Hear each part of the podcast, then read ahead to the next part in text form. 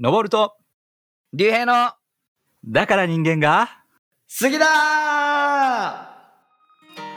おはようございます。皆さん元気ですか今日も素晴らしい日です。おはようございます皆さいや、いいですね。今日もいやースカッとして、ん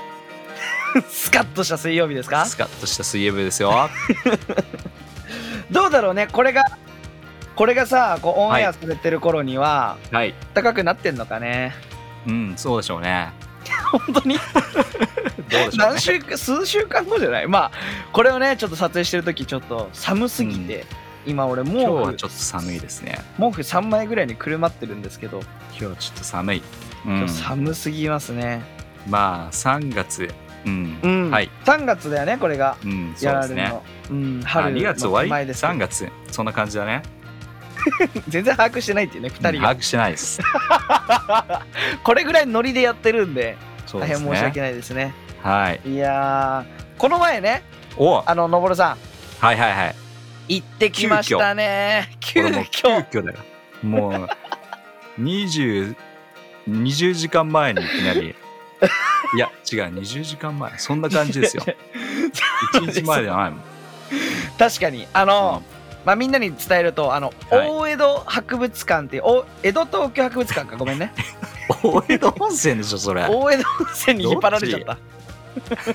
江戸東京博物館ですねあの、東京の、まあ、両国という場所、あの国技館で有名なうん。あの両国のあのところにある大きいね博物館があるんですよありますね。あの江戸の、まあ、街並みを再現してたり、うん。まあ、江戸時代の実際のものだったりから、えっとまあえー明治大正昭和そうですね。までちょっとあ、まああるみたいな、まああ、るね基本的に江戸時代がスポットライトを当てられてるんですけど、メインでねうんそうその展示会にね行ってきましたね、行ってきま した。あはの土曜日がちょっとひ暇すぎてい。濃いと言われて。う夜のあれ10時ぐらいに LINE した、ん。いやー、いつだろうね。なんか ね、うん、8明日暇なんんです、みたいなね。そうそうそうそうよかったらい行かないみたいなそう。でまあのぼるさんとねあのうんこの BGM とかを作ってくれてるゆうせいと、はいはいはいで。あとあのー一応リスナーとして まあ えりこっていうね一応っていうのまあ、一応まあ女性がいるんですけども、よく毎週聞いてうんフィードバックをくれてるんで、ああそうですねじゃあちょっと一緒に貴行こ重うよなお方うん、うん、お貴重なお方、うまあとりあえずあのね同じ教会のメンバーなんでんうん、ちそょっうとだね LINE をして、そうだねもう急遽誘ったらみんな急遽来れるみたいな、すごいよね大丈夫みんな土曜日暇すぎる の今みんなねそう自宅待まあそうだよな機、うん、そそうそうそうういう時期だからねううん、ん、まあだからねあの午後過ぎぐらいからちょっと集まってそうですねううんん、で実際ねすっごい広い博物館っていうわけではなくてうん、まあ多分ダッシュでガーって走れば 多分10分かかんないぐらい そうだね確かうんにね、え何回目竜兵は俺はね4回ぐらい行ったかな結構行ってんだね四回あの実はねその俺、うんほら錦糸町って言ってその両はいはいはい国っていう駅の隣の駅うんが、まあ自分が生まれ育った場所なんでほうほうほうそこら辺の小学校はねみんな行くんですよあ行くの遠か足でああそうそうそう学校へのー社会見学みたいので、ほうもほううほう100パー行く行くえその当時から同じような感じもうちょっとレベルアップしてるところとかってあんのレベルアップしてるよ、おおそうなんだうんね、あのねあー実はねちょっと前っていうか俺が多分小学生ぐらいの頃に一回改装があってちょっと前小学生はいどう ぞそ うそう改装があってねなんかだいぶレベルアップした気がするけど、おおそうなんねそうそうそうう、んでね、まあ、見てきましたね、見てきましたであのー多分4時間ぐらいいたね結構ねもう最初いや最初大きなね日本橋の橋があるんだけどねそうそうそうそうそう、うゆっんゆっくりそこをこう撫でなが らくりなでながら撫でながら歩いて、ほんと一つの展示物を舐めるように見てうん、にそうまあなんていうんだっけそうあの小さい小さく作ってあるやあつってジオラマとかがねジオラマでね、うんうんうんそのね人がいっぱいいるんだよねそうそうそうあの、そこねまあ説明をするとはないんかこう、はいはい、お願いします。江戸の日本橋のエリアで、うんまあものすごい、まあ、今でもねもちろん栄えてるけど、うん、あの当時はすごくこう人が行き交う場所だったかそうでら、すね。うん、なんか当時を再現してジオラマがあるんだよね、そうだね。まあ、街の人たちがこう遊んでたりうん。立ち話してそうたそうりそうそう。そう魚売ってたり商売してたりとかね。そうそうそうそう。そうあるんだよね。あれだけでもやっぱ時間潰せるよね あれだけで結構いたと思うよ。だよねだってみんな質問がさ、あれ何してると思うとかさ、そうそうそうあれなんて言ってる、あいつなんて言ってるとかってさ、うそのシーンそのシーンでね、もう面白おかしく、んそうだねうん、やってたね。でも結構ねジオラマ好きな人いると思うんだよね、うんああ、わかるかも。なんかこうじっくり見ちゃうじゃないけど、で細わかかるいんだよね芸が細かいといううか、ん。なんかこうなんていうの女性が4人ぐらい集まってはいはいはい。井戸の周りでねこうい本当にもうその名の通り井戸端会議みたいそうにだしねてて、うんなんかちょっと聞いて奥さんみたいのが聞こえてくるようなジオラマがあったり確かに、うん、生きてる感じするもんねうんそうそうあのワンちゃんがいてあー母さんいたね喧嘩してたりとかいたねそう探すとねそうそうきりないから、そううまあ、んそこだけでねあと江戸城の復元とかねジオラマだったり、ありましたねもうたまんないねああいうの見てるだけでも、うんそうそうとかもありつつあのーまあ墨田区というねあの私が生まれ育ったこの両国と錦糸町がある町なんですけども、うんえっとはやっぱり勝海舟で有名なのでうんね勝海舟のあの文献がコーねナーもあったねそうちらっとだけあったりとあかったあったまあ大きいわけじゃないんだけどそういうのがあったりとか、確かにありましたそうそうそうんうねなんかえ見れたんで、だけどおうその中でちょっと思い出に残ってるの、のぼさんありますなんか、見てて。僕はですねあのーまあ下のところに行くとねあエレベーター下っていくと、おーうんうんうんまあ、この江戸の町、まあ、庶民の暮らしっていうのがこあうーはいはいはいはい目に入ってくるんだけども、うんあそこ面白いなというふうに、まあ、特にあのーそう寺子屋とかね学校の雰囲気があるわけです、一番最初のこう学校の雰囲気ねうんでうん今僕は子供がね小学校であるので、うん小学校今一クラス30人ぐらいいるんですよねうん。大変だ先生大変だな一人の先生で30人の子ど子供をこう見てるんだけどもさ、まあそのその原型の姿寺子屋の姿があって、で先生一人そもちろんそうなんだけどもちょっと狭いあれ6畳ぐらいの部屋かな、うんうんうんにこう子供たちがいて先生がいて。そうだねそ。して子供たちも子供たちを教えてる姿、あったうねん。だからそれすごいいいなっていうふうに思うのあがーさ確かに確かに。あの6年生は6年生とか4年生は4年生とかそういうような縦で、た横割りっていうの縦割りじゃないな、うんうん横割りではなくてうん。こうなんかこう6年生は1年生のことを教えてあげるみたいなさうん。こうなんかこう面倒を見るっていうそうだね姿がそこでなんか一つの教育、うん。うん、っていうのが見えて確かるんにじゃないかなっていうのも面白いなそれもそうだしさ、やっぱりアウトプットの場があるって自分のためにもなると思うんだよね。そうだねほんとそう思だからすごくいい、なんていうのまあ、例えだけど6年生だとしたら、6年生にとってもいい学びだと思う、そうそうそうその通りだと思うねう。ね。うん、いいややいいなと本思当ってに。すごいよねそういうので考えたら寺子屋ってよくできてるなって思うね、ん思った思った確かにいや、うん、俺自身が結構こう、なんていうの印象に残ったのはうん、なんかその江戸時代の人たちの商売みたいなはいいうのがあって体験できるコーナーがあってはいはいはいはいあのーまあえっと肥料をこうなんていうの担ぐ仕事というか、うんでこう、まあ、持ってくみたいなねう、ん、もう見たことあるかなこうこう言葉で説明するの難しいんだけど、難しいねまあ、棒があってこの両方にこうバケツみたいなのがくっついてる、はいはいはいでその棒をさ肩で担いでうんそのまあ費用って言ってもあれだよねこう牛さんとかのうんちだったり、うんね、そういったものを運ぶような仕事ではあるんだそけうどだね、うん、そうそれがこう実際にあってなんか重さを確かめてみてくださいみたいな、うんでそうん持ったのよ、でね一応持てる重さではあったんだけどこれを担いでさ、うんね、ずっといろんなとこを往復したりするの大変だなと思ってはいはいはいそうそ実う体で験できてね、うん、実体験できたあと野菜とかをさ、うん旬の野菜をバケツに入れて、まあはいはいはい野菜売りとかの体験もあったんだけどそれも重くてねうん大根とか人参でかくてうん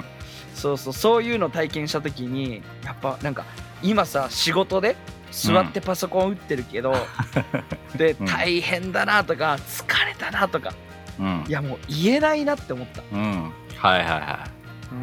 うん、思わん、いああいうのねそうだねこの力仕事というかうんねえ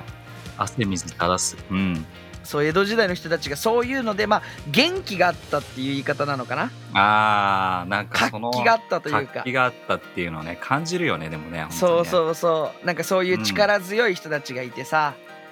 ね自転車があるわけでもなく、うんね足で配達とかしてさ、うんね、足で物を売ってっていうのを考確かにねえたらやっぱ大変とは言えないなっていうのはやっぱ思ったね。うんまあ今便利になりすぎたっていうところもあるよねそうまあ、感謝しなきゃなとは思うけど、確かにその通りだね、いやすごいいい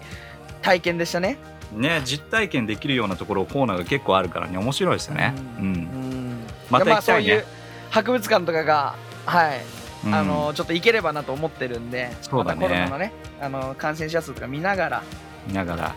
うん、なんかぜひぜひ企画したいなと、まあ聞いてる方もですね行きたいっていう人がいたらぜひうん、あのーまあ大人数にならないようにしなきゃいけないからあれだけ どねそうだねあと東京エリアで住んでる東人京とかねエリアでねまず最初ぜひ教えてくにださいそういう感じだよねうんうん、でまた行きたいですねまあ実際行くとねいろいろ気づきがあるからね確かに確かにそれがいいんだよ話ねのネタにもなりますからねなりますはい。ということで、じゃあ今日は、えっ、と、要望が一つありまして、はいはいはいえーそれどういう要望かと言いますと、まあ、うんこのね、すごく歴史的な人たちがクリスチャンであったとか、えーん侍がとかね、いろんなそういう話を聞けてよかったっていうふうに、えー言ってくれるんですけども、まあ、うんもうちょっと現代に近い人というか、ほあーまあ現代今生きてる人の中で、えーなんかクリスチャンって驚きな人とかっていませんかみたいな話がああったので、ーリクエストがあったんですねうん、まあでもいろいなるろほど起業家の人たちってクリスチャンというか聖書を読んでる人って結構お今であも確いかっにぱいいるしまあ以前ねあのいろんな森永製菓とかやうん山崎パンとか、春のパン祭り最近ね CM でまたやり始めてるから やり思い始出めましたね、ね うん、そうあとは紫スポーツとかもねあの、うんかなり、えースケボーとかでクリスチャンのスケボーのこう支援をしてくれたりとかね、いろいろやってたり、えー森ビルもまたあ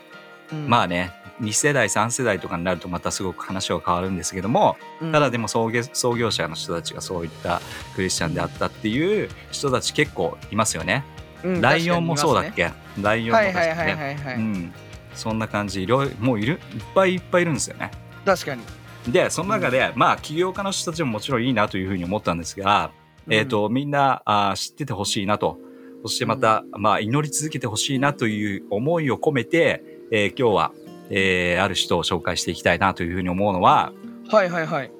あのテレビでもですね、えーまあ、ニュースかなニュースで、えーよく見るうー方、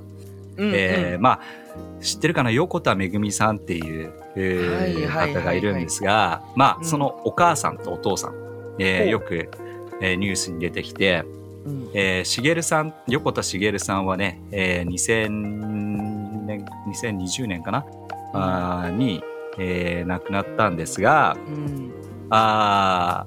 ー2020年ね亡くなったんですけども、おーまあ、えー、早紀江さん、えーお母さん、えー最近もね、えーテレビに出て、えー娘が横田めぐみさんが日本に帰ってくることを、おー本当に望んでますっていうようなね、はいえー話を結構耳にするんじゃないかなというふうに思うのでちょっとそのお話をしていきたいと思うんだけども、ほうなるほどでえー実は横田えー早紀江さんは、えーキリストを信じるイエス・キリストを信じる、えーうん人なんですね。うんなるほどうねんでまあちょっとこの横田めぐみさんのストーリーをざっと説明をして、そうですねみたいな知らない人と思うんもだけども知らない人もいるかもしれません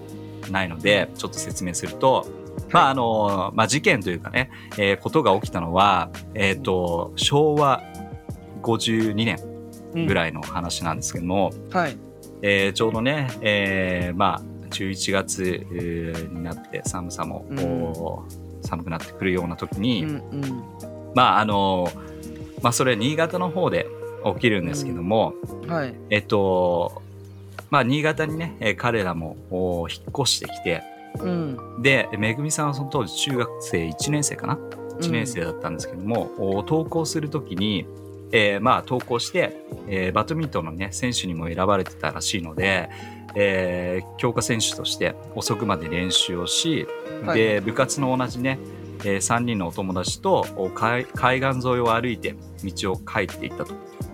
で帰っていったんだけどもその友達とおさよなら言ってバイバイした後のおちょうどもう家までうん。えーもうすぐ5分ぐらいのところで、えー消息があーつかめないといううん。姿。が突然と消えてしまうっていう出来事が起きるんですよ。えうん、でその当時だからもう本当に何が起きたのか、まあ、誘拐なのか何なのか、うんそれかまあら事件に巻きが巻き込まれたのかえうん。事と故ないのうかような感わじかんなでいから。そううん。えー相当なあのニュースになって、えーまあ、警察もおヘリを飛ばしながらこう捜索をするんだけども、一向に見つからないと、うん。で何日も何日も見つからなくて、えーお母さんはね、えーまあ、本当に全国に、まあ、街に行ってポスターを配り、うんそしてまたテレビでもお呼びかけて、えー子供探しますっていうようなことをですね何度も何度も言って、そして皆さんの協力を本当に、えー協力してほしいというような感じで、えーいたんですがずーっと見つからないとはい。手がかりがなく目目撃者もないというのがもう本当にずっと続いていってもうはいはいはいお母さん、そしてお父さん茂さんと、おえー早紀江さんもう本当に疲れて、まあそうだね。ね本当に希望をなくしていくっていうことがあるんですけどもうん。でまああのその中で、まあ、うんいろんな励ましをもらったっていうんですね。うんうん。でいろんな励ましをもらいながらいろんな宗教の人も来たりして、えー励ましてくれたんだけどもうん。こう彼女の周りにあるクリスチャンの友達がいてはいはいはい。でその友達の友達が聖書で励ましてくれたっていうのが一番最初の彼女が、えー聖書に出会う時なのかああそうなんだ。な。でその聖書箇所が、えー有名なねヨハネの9のところに出てくるはい。知ってるかなヨハネの9はね盲目の人が出てくるんだけどもうん盲目の人が出てきてそして弟子たちがイエス・キリストに聞くわけですよ。うんね、この人が盲目なのは誰が悪いんですかと。うんうんうん、両親ですかこの人ですかっていうふうに聞くんだけどもイエス・キリストはそうではない。うんそれが3節でね、えー両親でもありませんと。うん。神の技が人に現れるためですよっていうことを言うんですね。だからはいこの人が盲目なのは誰かのせいではなくて神様が奇跡を起こすために、うん。えーこの人は盲目なんですよっていうことをイエス・キリストが言うんですがうん。まあ、その聖書箇所を使ってその早紀江さんにね、あのー励ましの言葉をおーを残すとはいはいはい。いうことがあってそれがきっかけなんですけどもうん。その後にまあ祈りのね、えー聖書を学ぶ会とかそういったあーものにも誘われて聖書をね、あのー自分で、えー手にして読む機会がうん。なるほどね。増えてくる。で、本当に、まあ、こんなにさらっと話したけども、うん。自分の子供が一瞬にして、何の形跡もなくないなくなるっていうのは、もうんう親として、もう、ね、すごいショックだし、言葉には表せい。ない、うん。もう絶対食べ物も喉通らないような、そんな日々がずっと続いてると思う。うん。何が起きたのかっていうところでもうただただ生きていてほしいっていうところを望んでたんだと思うんだけど確もか、にね。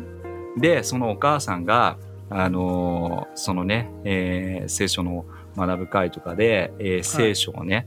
こう読み始めていく中で、うんうんうん彼女が一番最初に自分で、えー自分で読んだっていうのが呼ぶ記なのかな、あそうなんだ。うん呼ぶ気からで読んだんだ呼ぶ気を読んだらしくてでう呼んぶ気っていろんなまあいろんなちょちょっとお面白いというかまあ悲劇な話が入ってるんだけどもでもその中でうんえーっとうんまあ呼ぶ気の最初のね21節のところで、うんえー生まれてきた時私は裸でした」と。うんで死ぬ時も何一つ持っていけません私私の持ち物は全て全部神がくださったものですから、うんえー神はそれを取り上げる権利もはお持ちですといつでもどんな時でも神の皆が称えられますようにっていううんヨブの言葉があるんだけども、はいはいはい、それを読んだ時に、まあ、早紀江さんはうん、もう本当にあのー何かね希望の希望って言ったらなんなんか光を見えたっていうふうに言ってるんですね。うんなるほど、うん、で多分おそらく自分の中でうんずっと抱えていた何か、あのー自分のせいでああるんじゃないかとか,、確かにねもう何が起こってるのかわからない誰に対してこうこの愚痴をぶちまけてもいいかもわからないと。うん、なんかうんさだこううん考えがさ、飛躍して、なんうんかあの時学校に行かせなければとかさ、そうだよね。なんか絶対攻にあめっる攻める相手を見つけたいから、うんとりあえずそうそう自そう分を責めるみたいな攻めねてしまうっていうことが起きるんだよきっね。とあると思う、うんうん、でその中でこの神様の大きな存在っていうのをここで多分初めてうん初めてなんかこう自分の中でひらめいたと思うんですねうんなるほどだから今日はなんかこの最初に言うの忘れたけどもこのうん大きな視野っていうのを、うんでかい視野だねうんあの持ち続けて生きるっていうことが私たちの力になるっていうことをぜひ知ってほしいと思うんだけどあーなもるほどねこの、確かに今起きてることはもう受け止めがたい現実、早紀江さんにとって、うんただでもこう神という存在が自分の上にあって、うんえーそういうものがあるんだっていうことを知った時に何かこう見えてる世界が変わったっていうところ、確かそして彼女は一気にこう聖書に興味を持ち始めてどんどんどんどんうとん聖書を読み始めていくっていうことになって、えー洗礼も受けにうんっていう、えーことにつながっていくんね。はいはいはいうん、で話がバーって飛ぶんだけどもおー20年後にはいあるうニュースが舞い降りてくるんですよ。はいはいはいそれはあの北朝鮮のおー拉致に、うんえーその彼女があのまあ浮上したっていうところでう、んでなんか最初確かに自分の娘がいないという悲劇なことなんだけど、でも同時に生きていたっていう喜びが湧いてくるらしいんであーすそういうことね嬉しいとあーで確かに神様はやっぱり祈りを聞いてくれたんだと娘は危険な状態であるけども、うんもう神様は聞いてくれてるんだっていうふうにうん思ったって言ってるんですよ母母まあ父その両親から、もうその、なんていうの子供を持ってるものからしたら、うん子供が無事っていうのが何よりの頼りなわけだ何よりもねううんんそう。そして、まあ本当にね、今まで祈っていた、まああるいは祈ってくれてた人。うんで、それがやっぱり神様っていうものがあって、ちゃんとこう娘をね、いろんな違う場所であるかもしれないけど、守ってくれてたんだなっていうことを感じたって。なるほどねで、未だにね、まだ戦いというか、あのーまだ戻ってきてないので、うん必死になって訴えてるっていうことはあるんだけどもまああの悲しいことはねあのまあしげるさんしげるさんは2020年にさっきも言ったけども亡くなってしまって最終的にというかあの娘さんがね無事に帰ってくる姿っていうのがうん見ることはできなかったんだけどもうんこう実にしげるさんもねあのまあ早紀江早紀江さんが、うんえークリスチャンであること信仰を持っていることに関してはうんすごく理解をしていた一方うんでも自分なりに神はいないっていうことをね思っうん発言してたんですななるんほでどこんな自分の美しい子供を奪ってしまうのかとうんただでもそうだよねうん時が経つと彼ももう神を信じられないっていうところから神の大きさに触れていくんですねうん最終的には、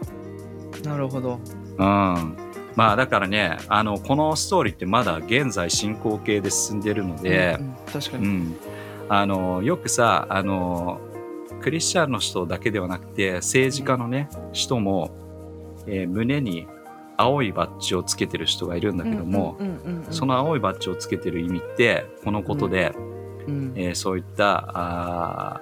ー、ね、日本人の人たちが囚われてしまったっうんていうことに関して、私も一緒の思いを持ってますっていうことを、こう意思表示をする上で、なんか拉致被害者の方のそう、うなんかためためにを思ってますみたいなうね。ん、でそういうのをねつけてる政治家の方もいるし、まあ、うんクリスチャンの人でもそういうふうにやっている方もいるんだけども、うんまあ本当にね、あのーまあ、今話してる時も横田めぐみさん、えー日本ではないところで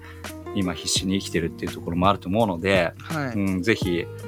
解決するように本当に思いますね。う。うんん、なるほどね。そうだね。まあ本題に戻ると本題というか一番最初のこうんのテーマに戻るとうん私たちの日々の生活の中でやっぱりうんいいところいいことだけじゃなくてもう自分がコントロールできない何かうん分野で悲惨なことって起きたりするわけだよね。まあもちろんするよね。生きてればもちろん。うん、聖書の中でももう正しい人いい人にもこう不幸というかあ良くないことが起きるっていうことが書いてあって、でそれに対して私たちは悩むんだし悩むしなんでこういうことが起きたんだっていう理由を求めるんだけども、うん確かに。でもその時にこの咲江さんみたいにうん自分を責め続けて自分をこう痛め続けてしまうこともあれば、うん神様の大きさに触れる機会っていうのも同時にあったりして。うんそうだね。まあ、さきえさんの場合はね、いい友達がいて、本当に祈ってくれる人が周りにいたので、えーそういうところにこう、行けたっていうところもあると思うし、うんうん、でもね、この、良くないことが起きた時に、やっぱり自分よりも大きな存在をやっぱり持っている人っていうのは、うん長、長続きするっていう言い方おかしいかもしれないけうど、んやっぱりこう、切らさないでいられるし、うんもうダメだ人生ダメだっていうふうに諦めてしまうんじゃなくてやうんっぱり早紀江さんもそうだし、えー拉致の人たちみんな拉致をされてしまったご家族の人たちもそうだけども、続けられるうー力っていうのをそこから得られるんじゃないかなって思うし確かにね。私たちもだから別に同じ問題ではないかもしれないけどもいろんなね人生生きてる中で問題があった時にやっぱり問題だけを意識してしまうと自分が間違ったとか自分がいけないとかあの人がいけないとかもう状況がいけないえうーんこのコロナの状況がとかねいろんなもうやっぱりい言い訳がね。言い訳作ってえーうん誰のせいにしようっていうことをしてしまうんだけども確かに確かに。うん、でもその中であの神様の存在を知っていく生きるっていうことが、いかに自分たちの人生をまともに見ることがができる、やっ確かぱに。り曇ってくるんだよねあの言い方悪いけどもネガティブに考えていけばいくほど、うんあの本当に曇ってくるし、うん悪いことが起きたその時起き、ま、悪いことがその時起きてその後そんなに起きてなくてももう目の前が曇ってるから全てが曇った状態で見てしまうはいはいでそれはもったいないことだから、確かに。うん、その曇りをねあの取らなきゃいけないうんでそれにはやっぱり神様の力大きな何かの力ってすごく必要なのかなと思うね。確かにね。うんいや間違いない。なんかやっぱり聖書にも書いてある通り、ねイエスキリストのその名前が全世界の希望になる。うんね全世界の希望とは言ってるけど、ね、うん俺たち一人一人の希望である。うんねそれをやっぱりすごい信じる必要があるなって思うよ。うんね例えばじゃあなんていうの。人生が最高に輝いてる人がうん会社が自分の希望だ、俺の会社が希望だよもう会社があるから俺は存在してる意味があるって言った時に、うんじゃあ会社が潰れたらってそうね。希望がない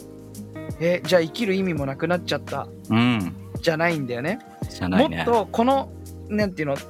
あのトピックで伝えたいのはでかい視野を持つそでかい希望を見るう。うん。っていうことだと思うから、そこでやっぱりイエスを知ってるとあ、うん。イエス・キリストが俺の希望だからこそうん。あこれじゃあめげられないよねってうん。大丈夫まだまだ祝福だってあるし、うん、ね、こういう瞬間も神様は俺を支えてくれてるうん、思えるっていうのがやっぱり本質クリスチャンの本質そうなだねのかなってほんとそう思う、うん、うん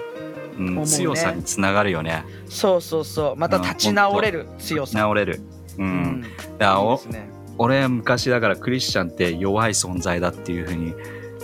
思ってたから クリスチャンなんかなりたくないって思ってたけどうんっていうのは神様に頼る生き方なんて、そんな自分は自分でじ自分の道を切り開けっていうのがなんとなくこう教えとしてあったから、そうだね人様に頼って生きる要は神に神頼みみたいな感想って、はいもうなんかどうなのって思ってたけどいや確違かにうんですよこれうんこれ違うんですよ言ってやって竜兵君確か違にうんですよ神様にしか頼え神様に頼らなきゃ生きられねえのかよお前とも思ってた俺 も本当だよねみんな思ううね、ん、でも違うんですよこれでも本当に違違ううんですようん、なんか、鏡を見ないで生きてるみたいななんて言ったらいいのううんんと神様がいるから自分の価値にも気づけるうん自分の顔というか自分のねこの存在が分かる、うんうん何か神様に頼ってるわけじゃなくてうん神様に生かされてるのを知ってるだけというか、うんまあ、いや言葉でちょっともそうだ思うん、伝えるの難しいけいやわどういやでも本当そうなんだよやっぱり自分じゃなくてこう神の存在がこう自分の人生の中で現れた時に本当の意味で強さのな強強くなれるんだよねうん、うんいや今まで、では強いように振る舞ってたうん実は、うんうんクリスチャンになる前はね、確うかん、だから自分の経験値を上げてとかねに、うんでも、違うのもうそんなレベルじゃないんだよねうんだから神の存在を知った時にはもう本当の意味で強さをもらえるそうだだからね、ぜひ、うん、うん、ぜひぜひそうですね神様知らない人もね、ね知ってほしいな、もうん、でかい視野を持つためにうん神、様を知るっていうのは、知ってほしいことだと思います本当にだから西郷隆盛また戻るけ どさ西郷隆盛とかさみんな明治の人たちもやっぱり自分以上の大きいものを持ってたかはいはいはい、ら、そうんうですねだから大きいことを成し遂げることができた、うんうん、だからね神様にぜひ知ってほしいなとはい、思いますいやー今回はでも結構違った感じでまさに今確か生にねきてる方の、ねうん話ストーリーから、ね、を通してちょっとまたなんていうの人間が好きだなっていううか、んううんん、ね、生きてる価値ってあるなっていうようそうだなねうん部分につながってきたけども、うんうんこういうねなんかリクエストアドバイスなんかそういったものそうがあぜれひぜばひ教えていただければうん参考にしますので、そうですねぜひぜひうん皆さんの声を聞かせてください、はい、いや今回もはいいや非常に勉強になりました。いやいあやりがとうございます楽しかったですはい、うんじゃあ締めてくださいはい。じゃあ、来週もまた聞き逃せないね。はい、じゃあ皆さん来週また聞いてください。はい、ありがとう。またね。じゃあまた、バイバイ。バイバーイ。